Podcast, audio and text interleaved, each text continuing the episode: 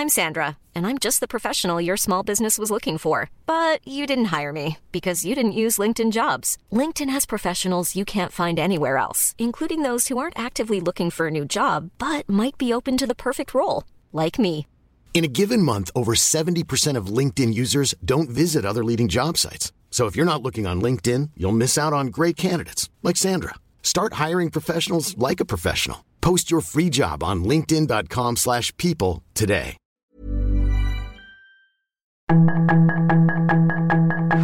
Tarde a tarde, lo que necesitas saber de forma ligera con un tono accesible. Solórzano, el referente informativo.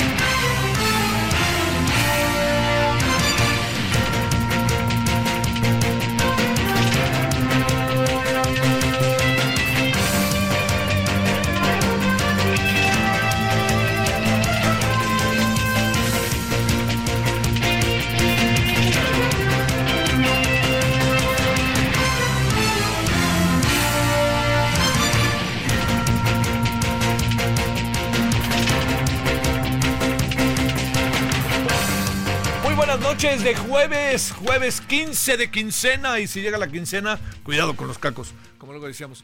Sea usted bienvenida, bienvenido, gracias que nos acompañe. Estamos en Heraldo Radio 98.5 de FM, estamos en el referente radio. Todo el equipo que lo hace posible y su servidor Javier Solórzano deseándole buena noche de jueves. Eh, se está pronosticando para el fin de semana un fin de semana frío, ¿eh? particularmente el domingo. Digo, vamos a ver que hasta incluso puede llover. Entonces, para que nos pongamos a las vivas, y si cualquier cosa, yo sé que usted se entera, pero de cualquier manera, si no le importa, su servidor acá, este, acá, este, le, estaremos informando, no tanto en radio como en televisión. Mire, este, es evidente que el clima está crispado, ¿no? Aunque se diga lo contrario. Y fíjese cómo, cómo aparecen cosas en términos de hechos muy concretos, donde hay diferentes miradas, y cuando digo diferentes miradas, pues este, que pueden ser susceptibles de ser desmentidas en poco tiempo. Así pasa.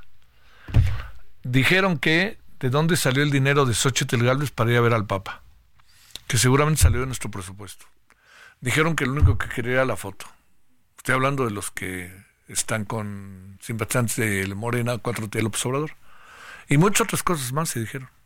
Ahí fue y que ni siquiera fue vestida como debía. Todo eso se dijo. A las 24 horas está Claudia Sheinbaum con el Papa. Y entonces está también con la foto.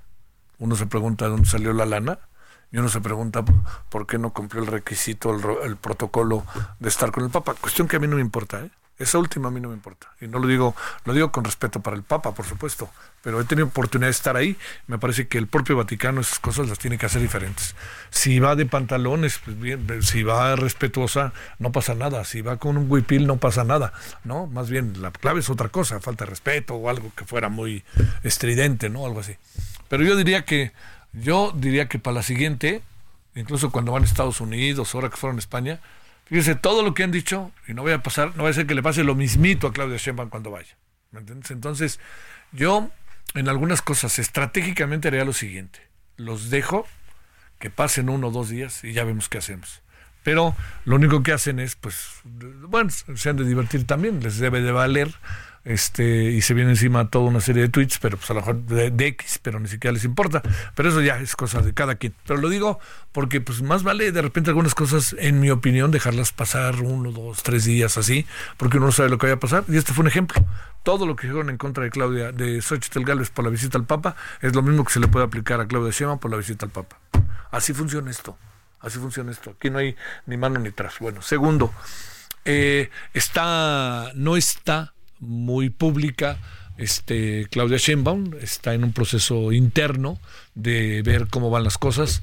Yo creo que yo creo que hay que ver cómo resuelve el porque el domingo seguramente algo dirá eh, con motivo de la presentación de su candidatura ahí en el INE, pero yo creo que ver cómo resuelve este tema del presidente y las reformas.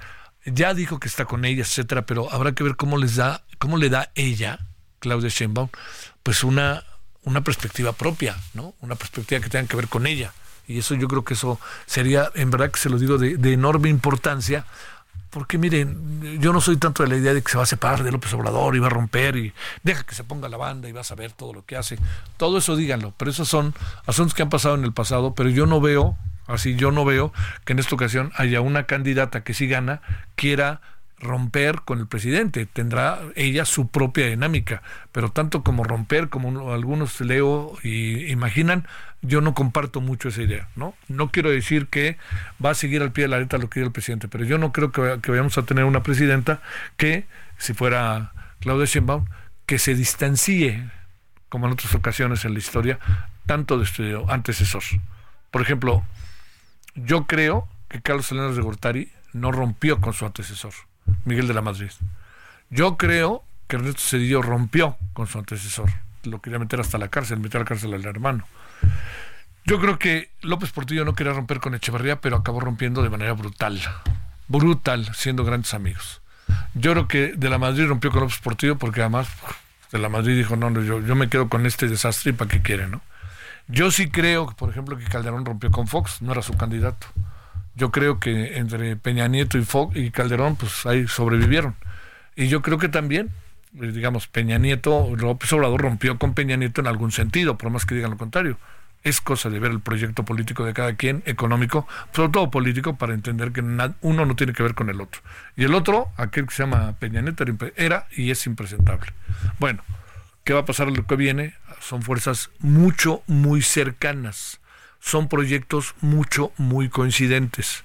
Entonces yo no creo que ahí vaya a brincar. por otro lado, lo que le quiero decir es que a mí me parece que Xochitl Galvez está elevando positivamente su discurso.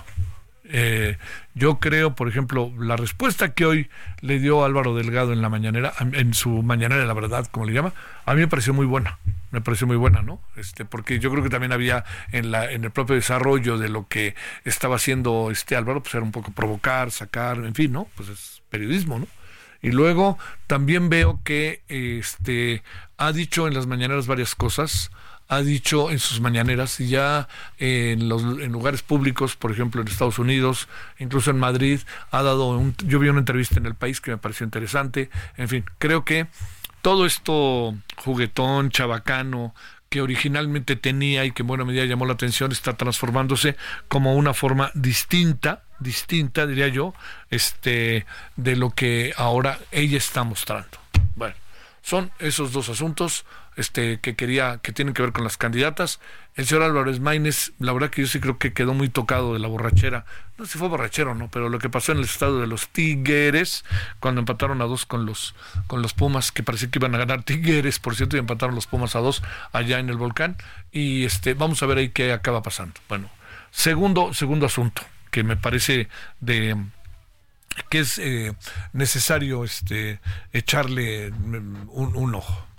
Mire, yo creo que lo que decidieron eh, los, eh, los, eh, los, los, sacerdotes guerrerenses de hablar con la de hablar con la este con, con la delincuencia organizada, los ardillos o los tlacos, el que fuera, yo creo que le voy a decir algo, a mí me parece que es algo que no debe de sorprendernos Hemos tenido en la historia reciente del país muchos de estos hechos, ¿no?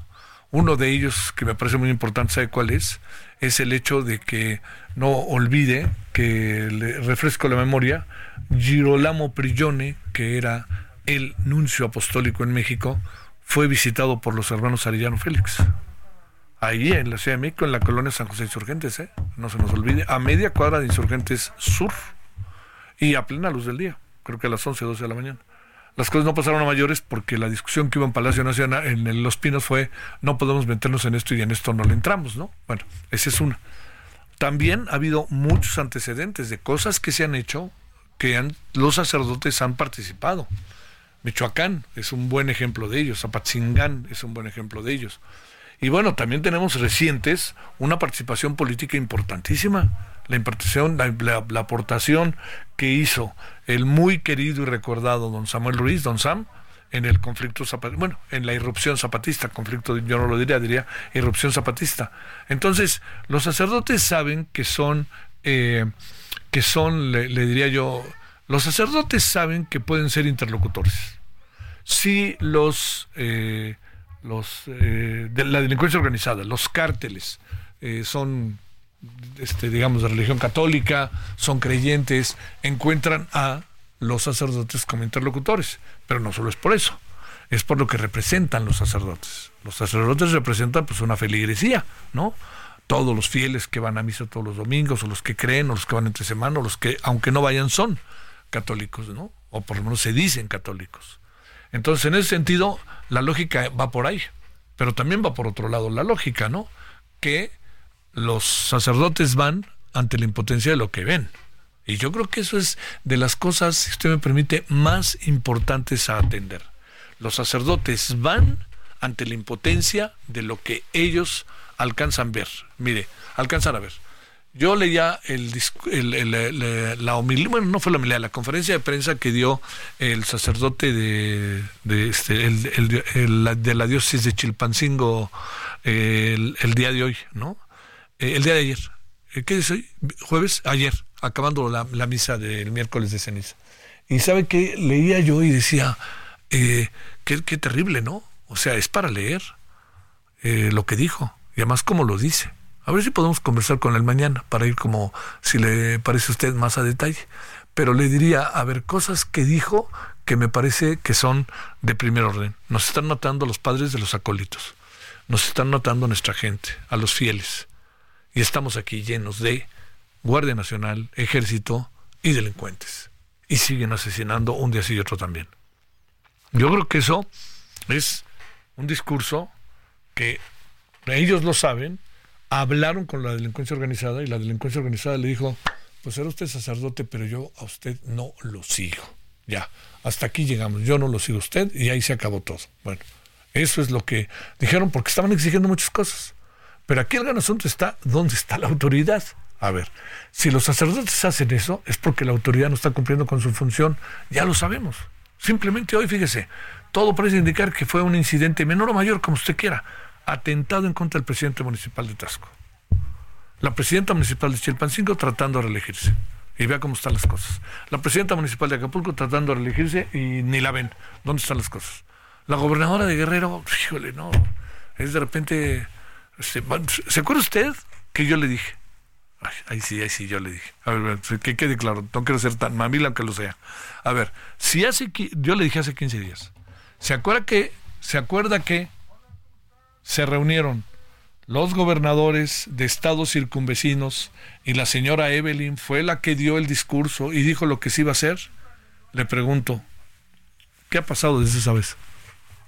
Entonces, aquí también lo que sucede es que los propios gobernadores no acaban por ajustar, por tener, por echarse para adelante para enfrentar de manera abierta el asunto. Además, créame, la delincuencia organizada es un asunto que pasa por lo municipal, estatal y federal. Bueno, yo lo que le quiero decir es que el grito de los sacerdotes está en línea directa, en línea directa está el discurso de los sacerdotes, la búsqueda de hablar con la, con la delincuencia organizada para ver si le bajan, eso que le estoy diciendo está en línea directa con la impotencia, impunidad, incapacidad que se vive en algunas regiones del país.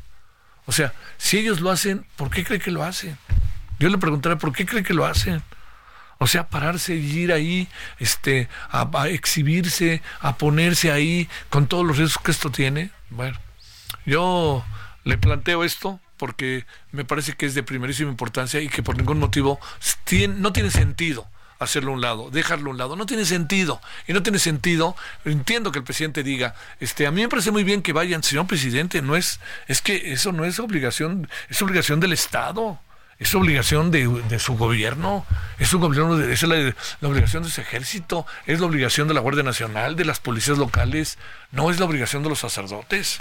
Yo entiendo, qué bueno que se reúnen, pues sí, qué bueno, ¿no? Pero a ver, no pasó nada. Entonces, ¿ante qué vamos a quedarnos?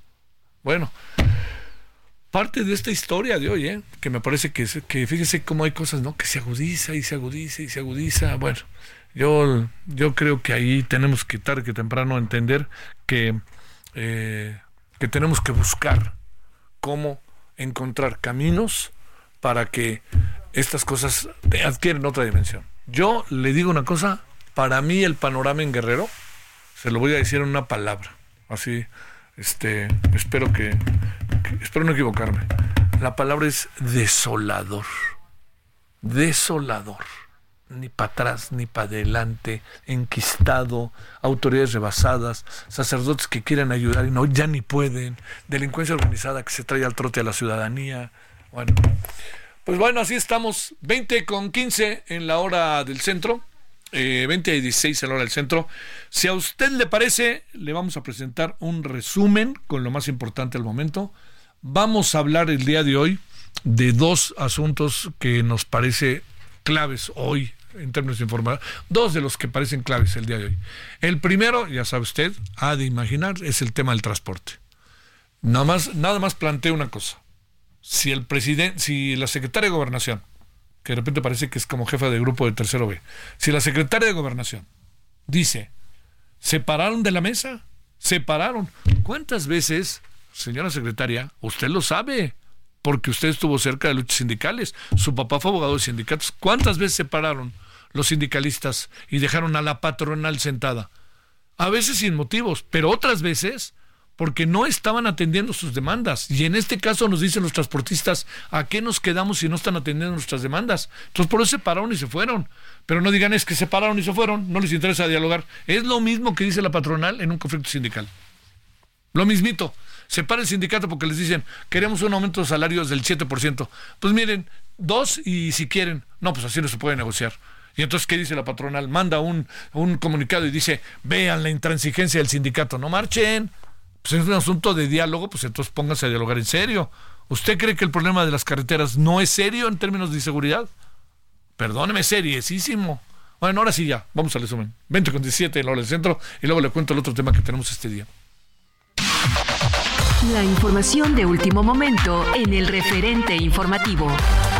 Clara Brugada, aspirante a la jefatura de gobierno de la Ciudad de México, formalizó su registro como candidata de la coalición Juntos Hacemos Historia, conformada por Morena, Partido del Trabajo y Partido Verde, ante el Instituto Electoral de la Ciudad de México. La presidenta de la Comisión Nacional de los Derechos Humanos, Rosario Piedra Ibarra, hizo un llamado a las aspirantes y al aspirante a la presidencia de México a que sus campañas se centren en un debate de ideas y no de descalificaciones y de escenarios catastrofistas. La titular de la CNDH enfatizó que no se debe normalizar la violencia política o utilizarla como herramienta para recrear escenarios de supuesta victoria al costo que sea. La sala especializada del Tribunal Electoral sentenció a Samuel García y le impuso una multa al confirmar que usó indebidamente su cargo como gobernador de Nuevo León para incurrir en actos anticipados de precampaña y campaña, buscar influir en las personas electoras y tener su simpatía para favorecer sus aspiraciones presidenciales y para estas acciones usó recursos públicos. Este día se celebró la primera audiencia de los siete detenidos por el homicidio de tres jóvenes la madrugada del domingo 11 de febrero en el bar Hope 52 de Villahermosa, donde el juez determinó prisión preventiva justificada para seis de los imputados. Uno de ellos fue dejado en libertad. En el último año, han aumentado en un 20% los asaltos y extorsiones a operadores de transporte de carga y turismo en las carreteras del país. Así lo denunciaron integrantes de la Alianza Mexicana de Organizaciones y Transportistas, AC, quienes realizaron un bloqueo parcial en la autopista México-Pachuca en Ecatepec y en la vía Morelos para exigir a las autoridades mayor seguridad en las carreteras del país y del Estado de México. Al iniciar operaciones este día, el dólar se vendía hasta en 18.20 pesos en ventanilla en bancos. En tanto, el tipo de cambio interbancario se ubica en 17.06 por dólar, con una ganancia marginal del 0.08% frente al precio de referencia del día de ayer, después de haber llegado a ceder previamente un 0.22%. Este día se estrenó el episodio 12 del video podcast de Tatiana Cloutier, La Neta con Tatiana y los Vocerones, en donde el invitado fue Poncho Gutiérrez, donde abordaron la problemática de las noticias falsas. Escucha un episodio nuevo cada jueves en todas las plataformas de streaming como Spotify y el canal de YouTube de Tatiana Cloutier. Sus comentarios y opiniones son muy importantes. Escribe a Javier Solórzano en el WhatsApp 5574 50 13 26.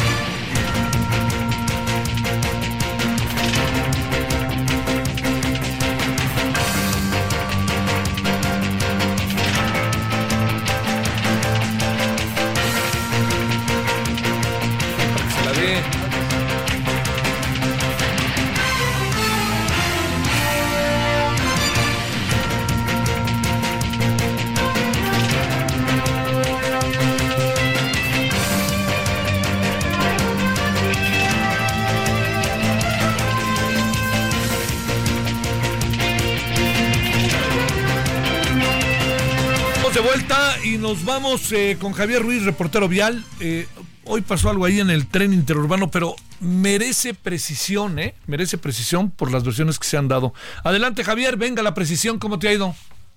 Hola Javier, ¿qué tal? Excelente noche, te saludo con gusto. Pues de acuerdo a las primeras versiones que nos han mencionado autoridades de la Ciudad de México, Javier, es que pues esta tarde dos eh, hombres cayeron pues justamente de una plataforma de aproximadamente 15 metros de altura, donde se construye el tren interurbano o el tren insurgente. Este ocurrió exactamente en la calle Primera Cerrada de Vasco de Quiroga y la calle cerrada segunda de Vasco de Quiroga es en la colonia Lomas de Santa Fe, en la alcaldía Álvaro Obregón.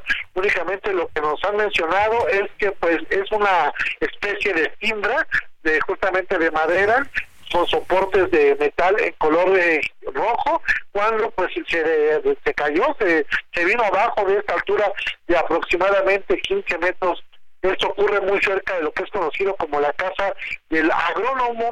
Llegaron rápidamente pues eh, paramédicos del Escuadrón de Rescate y Urgencias Médicas a valorar a estos eh, dos jóvenes. Es un hombre de aproximadamente 28 años de edad, el cual fue trasladado al hospital ABC y en condición pues eh, grave, lo que nos han mencionado que era de primera prioridad.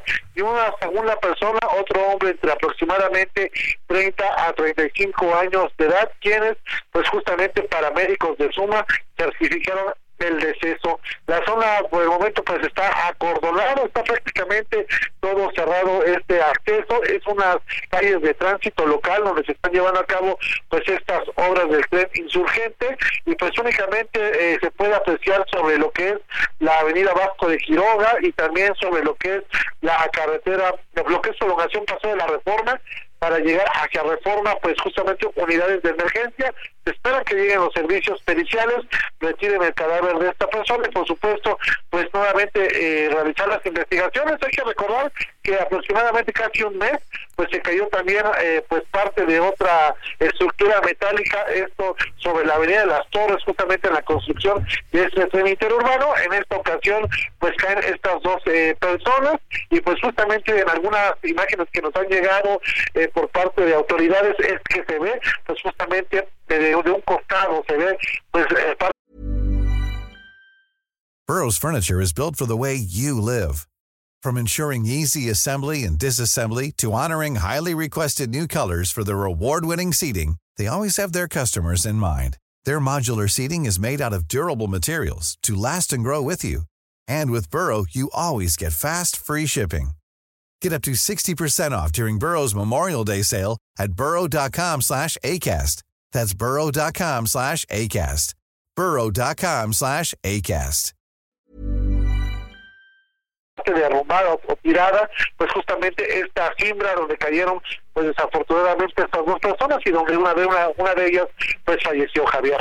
¿Tienes una idea cuál era la altura? Y segundo, este Javier, déjame este preguntarte, eh, no es muy importante, no cayó una trave ni cosa parecida. Ellos se cayeron porque en donde estaban se venció el piso o exactamente qué fue lo que sucedió.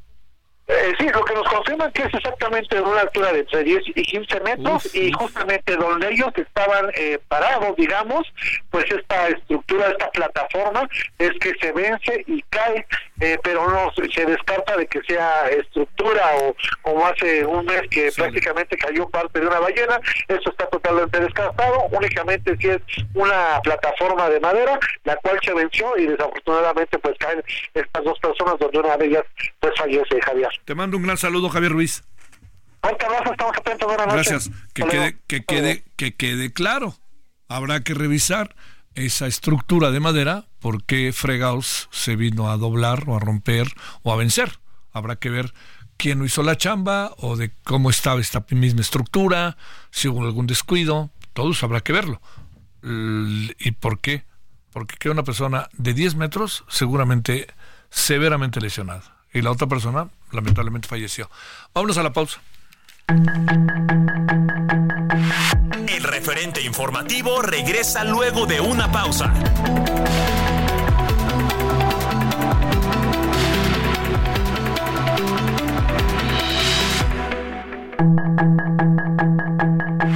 Estamos de regreso con el referente informativo.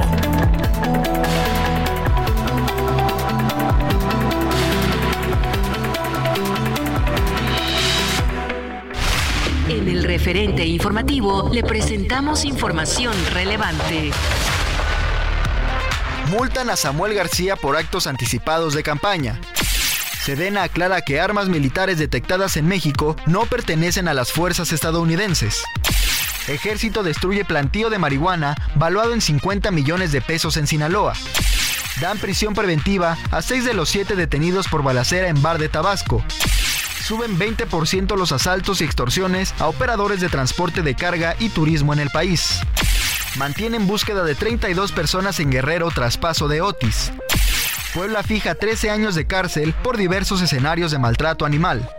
Cayó hombre por tiroteo en metro de Nueva York que dejó un mexicano muerto. Donald Trump enfrentará en marzo el primer juicio penal en su contra. Sus comentarios y opiniones son muy importantes. Escribe a Javier Solórzano en el WhatsApp 5574 50 13 26. Solórzano, el referente informativo.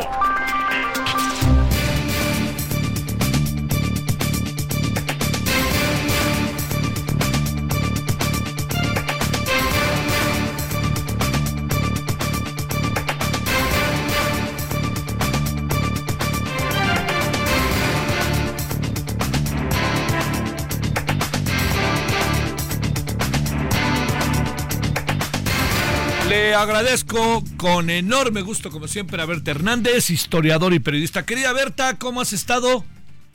¿Cómo te va, querido Javier? ¿Qué cuentas? Pues aquí haciendo cosas, ya se enterarán, ya se enterarán. Eso está bien. Espero que seamos de los primeros en enterarnos, ¿no? Oh, yo espero que sí, claro que ¿Cómo sí. que, cómo que espero? Claro que sí.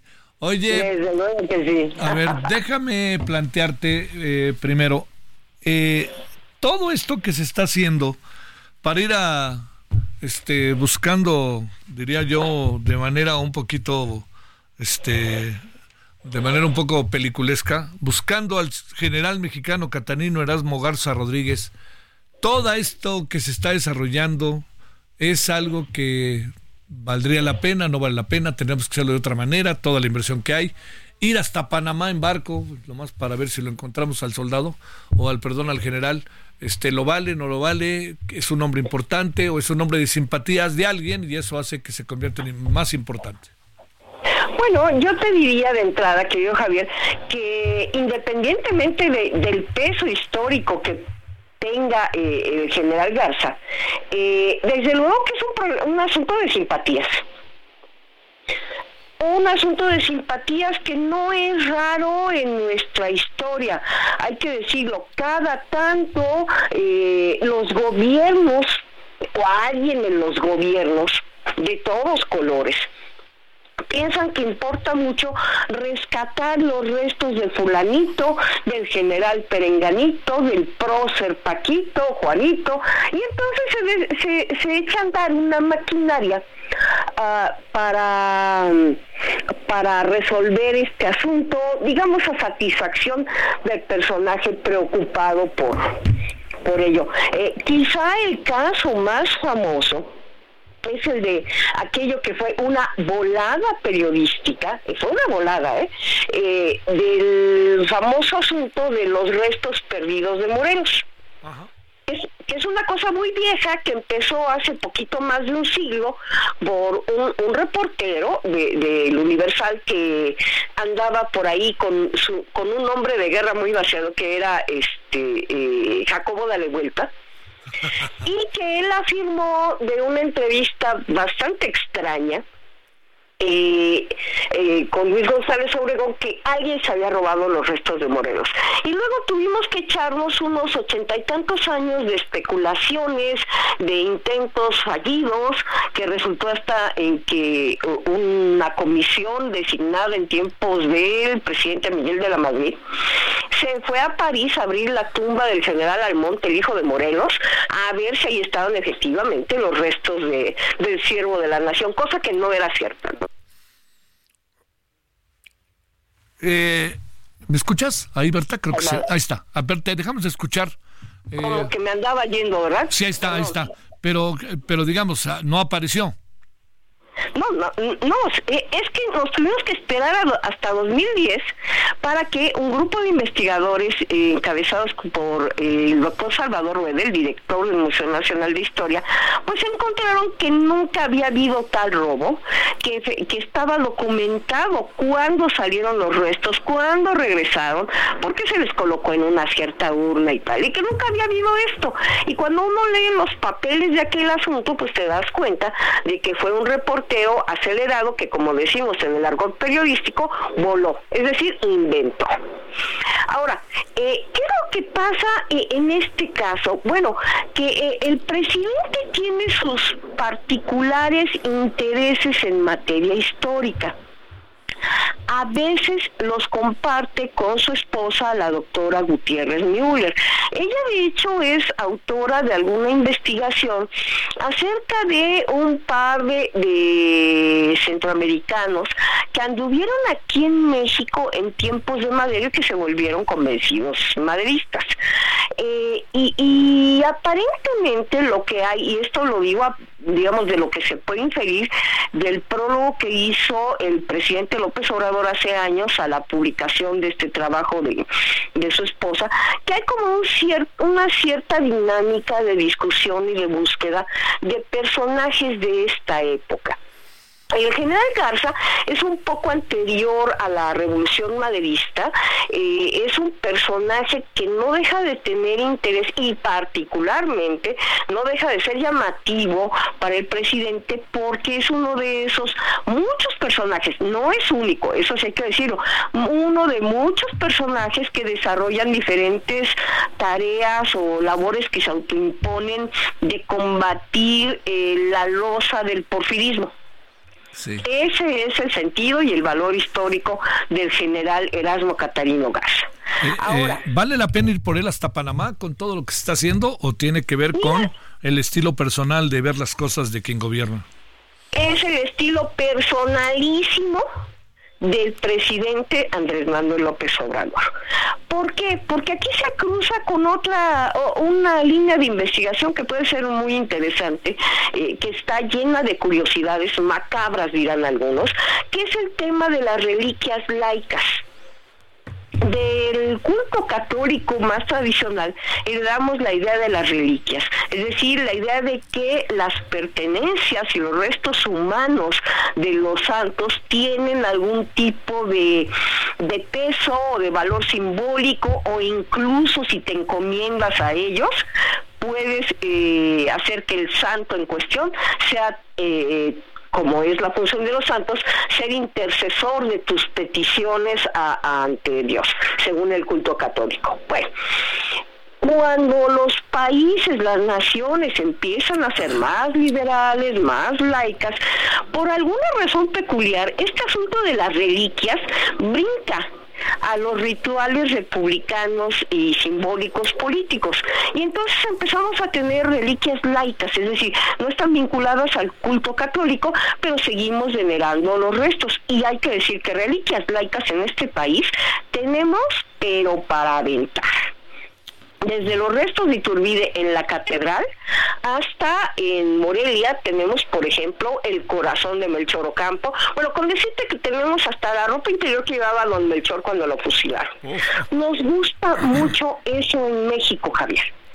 Así que, y, y, no nos damos cuenta a veces de que una cosa son los restos y otra cosa es el valor histórico del personaje. Aquí sería muy válido preguntarle al señor presidente, oiga, presidente, ¿y qué tal si en vez de mandar toda una expedición a buscar los restos del general Garza, pues mm, hace un trabajito un poquito más sólido, digamos, para que todos entendamos por qué es importante el general Garza? Claro. Ese es el pequeño matiz. Eh, una cosa son eh, digamos, la trascendencia histórica de los personajes y otra cosa son los restos humanos de los personajes. Y lo que está haciendo el presidente eh, es ah, eh, seguirse en este mecanismo o en esta tradición de las reliquias laicas, quiere encontrar los restos, traérselos, y si se los trae, se va a agarrar del ceremonial militar que dice que a los héroes de la patria, que es un concepto muy amplio, muy, ah, digamos, muy flexible, se les rinden honores de Estado. Y si eso ocurre, y si los encuentran y los traen, es muy posible que veamos algún tipo de ceremonial como los que vimos en 2010 cuando sacaron de la columna de la independencia a los restos de los insurgentes. Oye, Berta, eh, hay quien dice que cómo es posible que se gaste tanto dinero, ¿no? Dicen que por eso van en barco para no gastar tanto dinero. No sé si sea correcta la analogía. Sí, pero de hecho, de hecho cuando yo vi toda la, la comitiva que va, a mí, si me preguntas a mí personalmente, se me hace mucha gente. Pero, ¿por qué se van en barco? Porque está usando la estructura de las Fuerzas Armadas, en este caso de la Marina. Pero cuesta, ¿no? Eso cuesta, ¿no, verdad? Sí cuesta, pero pero la pregunta es qué es lo que cuesta más o a lo mejor a la eh, además va a ser vistoso, ¿por qué? Porque si te lo llevas el barco y encuentras los restos, te los vas a traer en una urna muy bonita. Aquí se mezcla eh, también el tema de lo ritual. Te los vas a traer en una urna muy bonita, te los vas a traer, eh, traer en el barco, eh, con toda la parafernalia de honor a los héroes de la patria, que en un avión comercial no vas a poder hacer, por ejemplo. Entonces, eh, digamos que la lectura del presidente está más que justificado. Ahora, creo que le está faltando esta otra parte que te digo. ¿Qué tal si nos dicen de, de veras que, eh, por qué es tan importante el general Garza? Y no, no me refiero a que se lo diga la comunidad de historiadores sino que se lo diga al país, a la gente que con toda razón pregunta, bueno, ¿cuál es la, la, la gracia de este señor que vivió hace muchos años para que el presidente ordene una comitiva que además requiere la autorización del Senado, requiere una serie de negociaciones con Panamá porque va a llegar una fuerza militar que sí, que no van armadas, pero es una fuerza militar, etcétera. Además, bueno, ¿por qué va una fuerza militar? Hay que acordarse que la defensa tiene una dirección de archivo e historia. Sí y allí laboran historiadores eh, muy capaces, muy trabajadores, que tienen grado militar. Cuando entran a defensa se les asigna grado militar y es probable que vayan los responsables de la investigación que le hace pensar al presidente que es posible localizar los restos, por ejemplo. Lo que también se dice es que ese dinero lo deberían de mejor usar para encontrar las muchas personas desaparecidas, etcétera, etcétera, en México pues es, es, la gran tragedia. Por eso te digo que a mí me parece, mi opinión personal, es que es demasiada gente. Porque no solo va este contingente que dices, bueno, plan, eh, si el presidente está partiendo de que es un héroe de la patria, lo que quieras decir con eso, eh, y lo vas a traer con los honores correspondientes, pues sí le tienes que poner una guardia a los restos, en fin, como ya lo vimos en 2010. Pero que vayan tres personas de la Comisión Nacional de Búsqueda, a mí me parece que está un tanto fuera de lugar, porque la Comisión Nacional de Búsqueda se creó con un fin que no es el de andar ubicando restos históricos y estamos hablando de restos históricos. Entonces, sí creo que hay cosas que no están demasiado afinadas en todo este proceso, pero lo que hay por encima de todo es el personalísimo modo de pensar y decidir del presidente. Bueno, mi querida Berta, te mando un gran saludo, Berta Hernández, un gran saludo, gracias. Un abrazote, querido Javier. Gracias. Bueno, vámonos hasta Puebla. Claudia Espinosa, ¿qué pasa por allá, por la bella, por la Angelópolis?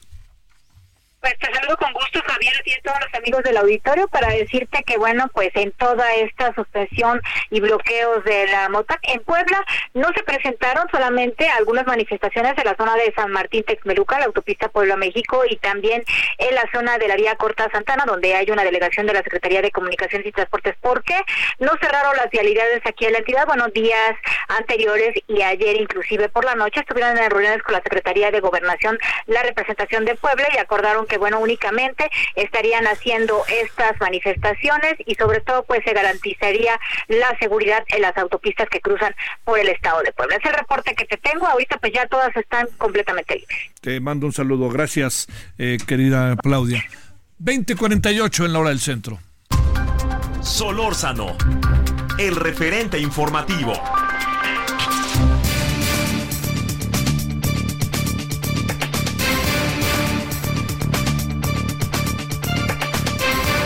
Gerardo Gutiérrez, subdelegado estatal de la MOTAC allá en Querétaro. Gerardo, gracias por estar. ¿Cómo te va? Muy buenas noches. Buenas noches. Gracias. ¿Cuál es el balance que otorgan de lo que pasó el día de hoy para ir poco a poco desmenuzando el asunto? Bueno, este, que nada, muchas gracias por la invitación para toda tu este, gente que nos escucha a nivel nacional. Gracias. Y más que nada, pues ahora sí que agradecerle. Pues el, el, paro que tuvimos el día de hoy, pues desgraciadamente desde antier a nuestro líder lo traían vuelta y vuelta, igual este no no nos daban respuesta y él pues igual nosotros eh, acatamos las órdenes de nuestro líder, don Rafael Ortiz Pacheco, y no nos íbamos a mover eh, acerca de los movimientos en, cada estado que, realizamos. De los puntos que que nos hicieron favor de, compartir. Eh, tenemos que ellos se comprometieron a tener más seguridad en carreteras. La mayoría de nosotros traemos nuestras unidades. Eh, andamos en diferentes partes de la República y sí vemos que falta este, vigilancia. Y lo poquito que hay, pues luego es, es, lo que nos ha tocado tener este pues detención de vehículos o hasta por un poquito que nos luego no traen los este, los, camiones hemos tenido este tipo de problemas. Pero el presidente hoy la secretaria de gobernación dijo, dijo que se levantaron de la mesa y que no querían dialogar. Es cierto que no querían dialogar o, qué fue lo que pasó de hecho desde el día de ayer eh, ellos ya según traían una una minuta una propuesta para que para que ya firmara eh, como enterado, como, como que estábamos de acuerdo. Hay unos puntos que no, inclusive no nos quedan, a nosotros como delegados, no nos quedan claros, porque pues vemos que ya hubo una tregua de tres meses y, y no cumplieron. Ahorita ya van otros tres meses y vemos que en vez de mejorar va, va empeorando. Y él, ellos se comprometieron bien formal que iban a, a, ver esos puntos que siempre hemos puesto, la inseguridad en las carreteras. No, no más para el transportista, para todos los usuarios que tenemos la necesidad de salir y pues ya, ya vemos que ya no, no es directamente eh, con el transportista, ya con ciudadanos que también han sufrido este tipo de, eventos, eh, pues ahora sí que ya, ya muy este, agresivos. Antes nos asaltaban y, y pues ya, hasta, hasta ahí como que quedábamos bien, pero ahora desgraciadamente ya nos han matado a familia, nos han matado a operadores y eso es lo, eso es lo que nos preocupa. Eh, de alguna manera como que hoy les molestó que ustedes hicieran eh, algo, ¿no? Este, que quisieran el paro al gobierno, ¿no? Este, y el presidente dijo, es, estamos en tiempos electorales, es electorero, etcétera. ¿Qué decir de esto? Pues de hecho sí fue la, la propuesta que nos comentaron desde un principio, pero sabemos que si no cumplen, en que sean ya las elecciones próximas, si no cumplen, nosotros vamos a volver a salir, porque la seguridad de, nos, de nuestros compañeros transportistas y entre ellos nosotros que traemos nuestras unidades, este, tenemos ese tipo de, de, problemas. Y pues digo, si no se ve mejoría, pues volvemos a salir. Y no sea si es antes de las elecciones. El chiste es de que nuestro líder nos diga y vamos nos les estaban pidiendo eh, que ustedes este, eh, se esperaran y hicieran los paros después de las elecciones o algo parecido, pregunto. Pues no, no, no, no directamente en los estados nos, nos comentaron, pero la mesa, pues ahora sí que cuando nuestro líder y la mesa directiva a nivel nacional del CEN, pues sí les hicieron ese tipo de propuestas pero nosotros no podemos esperarnos más, levantar la voz en cualquier parte del estado, porque pues, tenemos tipo de problemas, situaciones, la inseguridad, las extorsiones, y es día con día. Y como le digo, si nosotros como delegados o nuestro líder ve que no hay mejora, volvamos a volver a salir. Sí. Pues ni hablar. Gerardo, muchas gracias. Este, ¿Hay alguna nueva fecha para algún paro o cosa parecida? Eh, no, de hecho, este, a nivel nacional nuestro líder eh, se levantó con esta, ahora sí que con esta minuta, pero también sabemos que esperamos que sí cumplan, porque ya hubo una tolerancia y no se cumplieron, y si no, pues como les digo, nosotros no vemos los, los este, si es, es, ya las elecciones próximas, nosotros vemos por la seguridad de los compañeros. Te mando un gran saludo, Gerardo, buenas noches. No, estamos a Soren, muchas gracias. Gracias. Bueno, oiga, ya nos vamos. En cinco minutitos estaremos aquí junto en el estudio de televisión para hacer Heraldo Televisión referente de la noche. Suben los productos agrarios eh, por sequía, se... Guerrero Diálogo Frustrado, por lo que plantearon los sacerdotes, hablaremos a detalle de ello. Movimiento Ciudadano, vamos a hablar con un diputado que me parece muy avesado en este tema, 52 años de Avándaro. Como ve, hicieron un documental que va a pasar en la Cineteca o ya pasó, ya le contaremos, vale la pena, ¿eh? Del Festival de Avándaro. El paro de transportistas y un hombre desaparecido en Panamá que se van una gran cantidad de personas con un barquito de la Marina para encontrarlo, buscando al general, para parafrasear, buscando al soldado Ryan. Bueno, este, nos vemos en un ratito. Gracias en nombre de todos por acá. Adiós. Hasta aquí Solórzano, el referente informativo.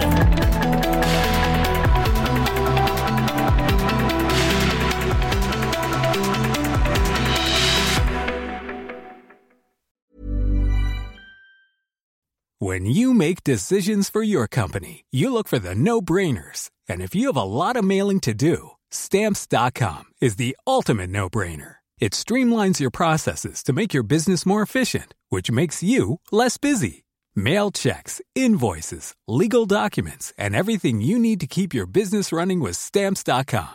Seamlessly connect with every major marketplace and shopping cart.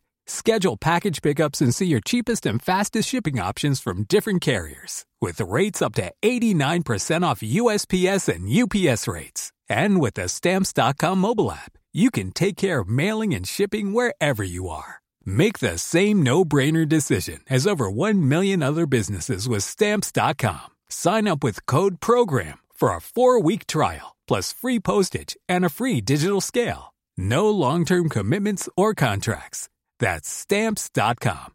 Code PROGRAM.